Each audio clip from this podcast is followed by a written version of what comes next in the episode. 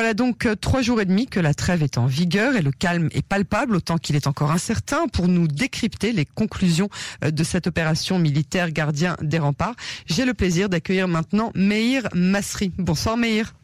Bonsoir Yael. Et merci beaucoup d'avoir accepté euh, notre invitation ce soir. Vous êtes euh, politologue et spécialiste euh, du Moyen-Orient. Vous avez aussi et surtout cet avantage d'être très connecté aux médias de langue arabe et vous connaissez très bien la mentalité et l'état d'esprit des Palestiniens. Je voudrais tout d'abord que vous nous décriviez ce qui se dit en ce moment chez les Palestiniens de cette opération de 11 jours au cœur de Gaza. Alors moi je dirais de, dans le monde arabe de manière générale et puis plus particulièrement chez les Palestiniens, euh, il y a en gros trois camps.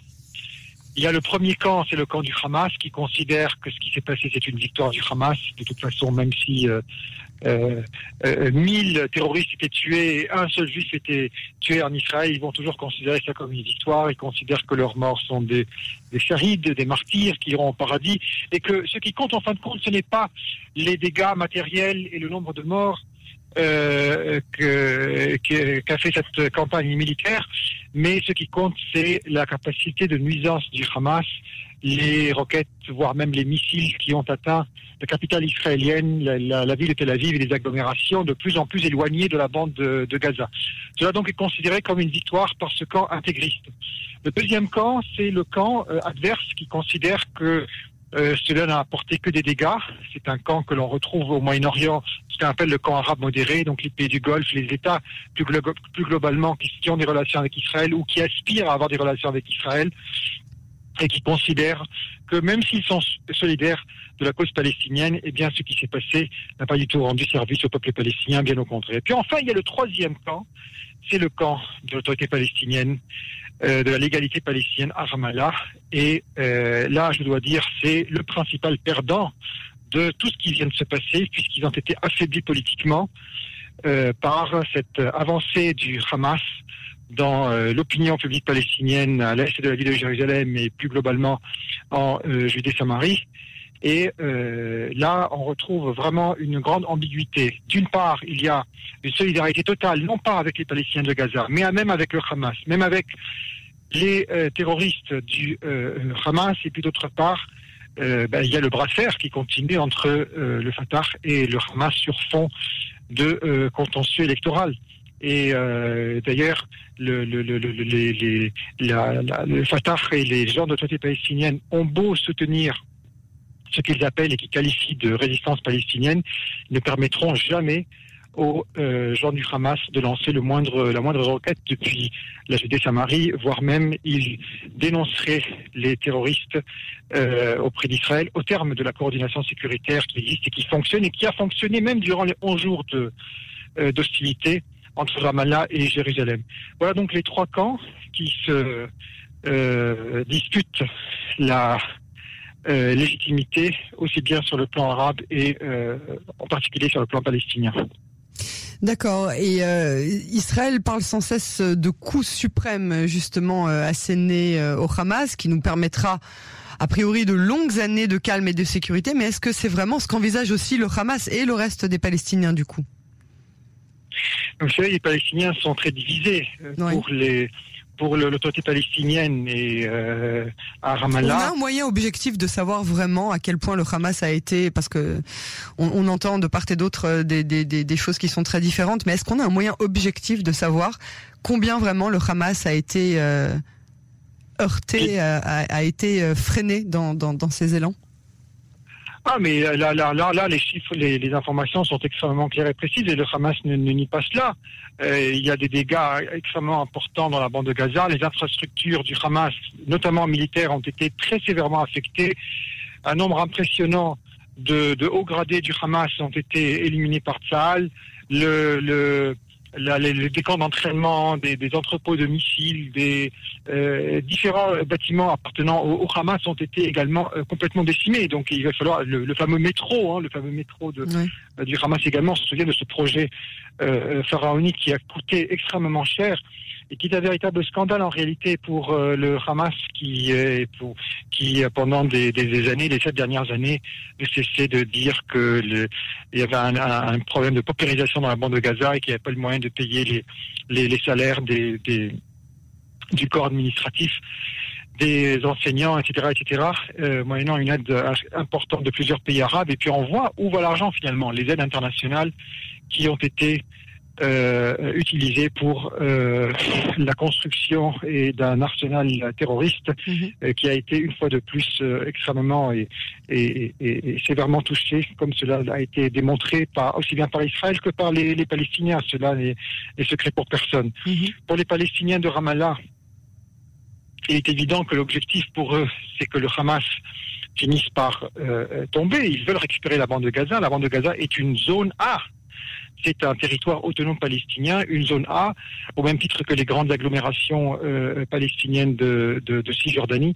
Et par conséquent, pour eux, il n'est pas du tout question de reconnaître la légitimité ou le pouvoir du Hamas euh, à, Gaza. Pour l'autre partie, au contraire, c'est la résistance, euh, c'est le fait de pouvoir faire face à Israël et c'est surtout l'insertion dans le camp régional favorable à l'Iran. Ça veut dire que euh, l'une des conséquences de cette, euh, de cette guerre, c'est davantage d'ingérence iranienne, c'est un, poids de plus en plus important euh, pour le régime iranien dans la bande de Gaza, qui est bien entendu quelque chose d'extrêmement précieux pour les Iraniens, parce que c'est un, un territoire frontalier avec Israël et parce que c'est une organisation fondamentaliste sunnite. hein, et Mhm. les Iraniens, évidemment, pour eux, c'est extrêmement précieux. Ils cherchent à, faire des, à effectuer des percées dans le monde sunnite pour se présenter comme les garants de- du monde musulman et euh, de, de, de l'islam politique de manière générale, euh, toutes tendances confon- confondues, alors qu'il est euh, toujours, évidemment, ces fameuses, ces principales réussites sont dans le monde, de- dans le monde euh, chiite. Alors, Meir, faisons avec les quelques instants qui nous restent un rapide tour de la politique israélienne. Il reste un petit peu plus que neuf jours au bloc du changement pour essayer de former un gouvernement. Qu'est-ce que cette opération militaire a changé pour Netanyahou? Et au vu de la situation, quelle est l'issue politique selon vous? Alors, je pense que cette euh, opération, d'abord, a démontré les limites des échanges qui étaient en cours entre le, ce qu'on appelle en Israël, non pas l'opposition, mais le bloc du changement, parce qu'il inclut des éléments qui font partie de l'actuel gouvernement, à savoir le parti bleu blanc de Benny Gantz, et d'une certaine manière le parti travailliste, qui est également techniquement présent dans le gouvernement, avec la, le ministre Amir Pérez, ministre de l'économie, ancien chef du parti travailliste, et d'une part donc, et les partis euh, dits arabes.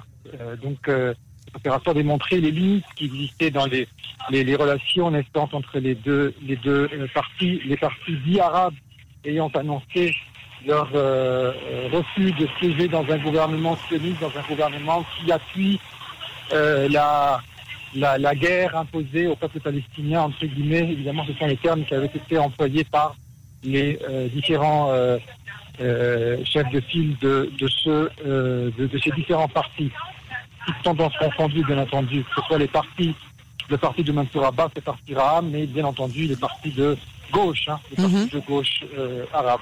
Néanmoins, si l'on se focalise sur la personne de Benjamin Netanyahou, je ne pense pas qu'il soit sorti vraiment vainqueur ni perdant de cette histoire, parce que la guerre a été euh, gérée par le gouvernement d'une manière collégiale. Il faut dire qu'il y a un consensus aussi bien sein du gouvernement que sur euh, la scène politique israélienne s'agissant des grands enjeux euh, de cette euh, guerre. Alors évidemment, Netanyahu a été critiqué pour, pour ce que l'opposition considère, ou le camp du changement considère comme une mauvaise gestion de la question de la bande de Gaza durant les sept dernières années d'accalmie, où rien n'a été vraiment fait pour endiguer le changement du Hamas et pour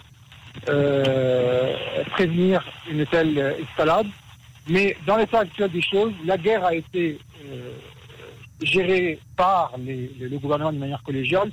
Le Premier ministre est du Likoud, mais le, le chef de, de- le ministre de la Défense appartient évidemment au camp adverse. Donc ce n'est pas l'opposition. Et ça s'est plutôt mal passé entre eux pour une fois. Hein Alors, vers la fin, parce que Voilà. voilà. a, fait, a fait des, décla- des déclarations euh, euh, portant sur le, le- la, la suite politique, l'issue politique de cette crise.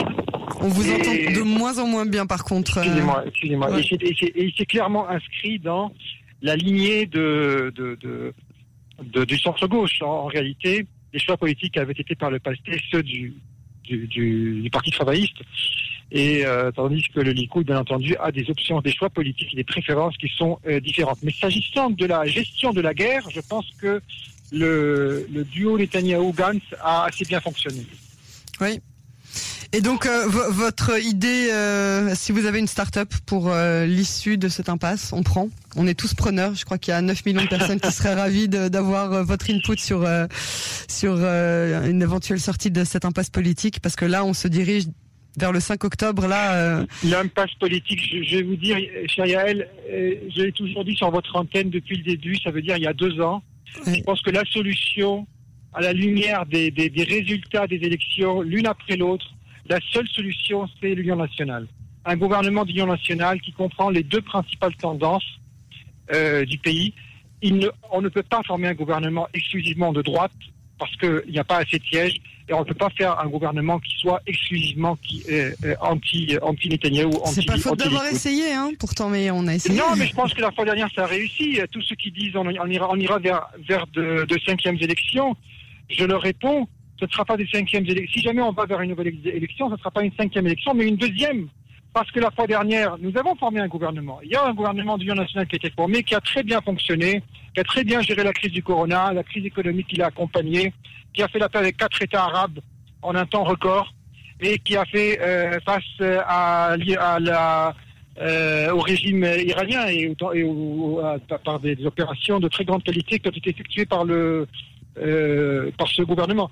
Et par conséquent, je pense que oui, c'est un gouvernement de courte durée qui a duré un an, tout comme le gouvernement d'Ehoud Barak de 1999 qui a également duré un an, ou celui de Moshe Charette en 1954. Dans un régime parlementaire, c'est tout à fait euh, acceptable. Mais euh, maintenant, comment sortir de cette crise? Je pense que comme la fois dernière, la seule, la seule option va être une entente entre les, principales euh, formations. Il faut qu'il y ait un gouvernement d'union nationale, de mon point de vue. La, la, question, je veux dire, on ne peut pas éviter un parti, et je, je sais que je n'appartiens pas à ce parti, mais on ne peut pas éviter un parti qui constitue 25% du peuple. Le Likoud a 30 sièges au Parlement, il dispose de 30 sièges, il a un chef qui a été élu lors de primaires démocratiques, contrairement à l'écrasante majorité des partis israéliens qui n'ont pas de primaire, où les chefs ne sont pas, ne sont pas élus. Et par conséquent, je pense qu'il faut faire avec. Si le différent, euh, le, le, différent portait sur des questions d'agenda, des questions de, de priorité politique, alors asseyons-nous et discutons.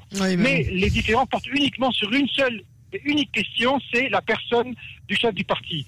Donc je pense qu'à partir de là, c'est à la justice de trancher. La justice israélienne a, a, tranché en, en, en, décrétant que le, le, le, le que on pouvait rester au pouvoir, voire même former un nouveau gouvernement en étant accusé. Et euh, par conséquent, de mon point de vue, la question n'est plus une question politique, c'est une question juridique qui est aux mains de la justice. De mon point de vue, la seule sortie de crise, c'est d'aller vers un gouvernement d'union nationale. Mais en Masserie, la voix de l'optimisme. Je vous remercie euh, infiniment euh, pour cette analyse. À très bientôt sur les ondes de Canon français. À bientôt. Au revoir. Au revoir.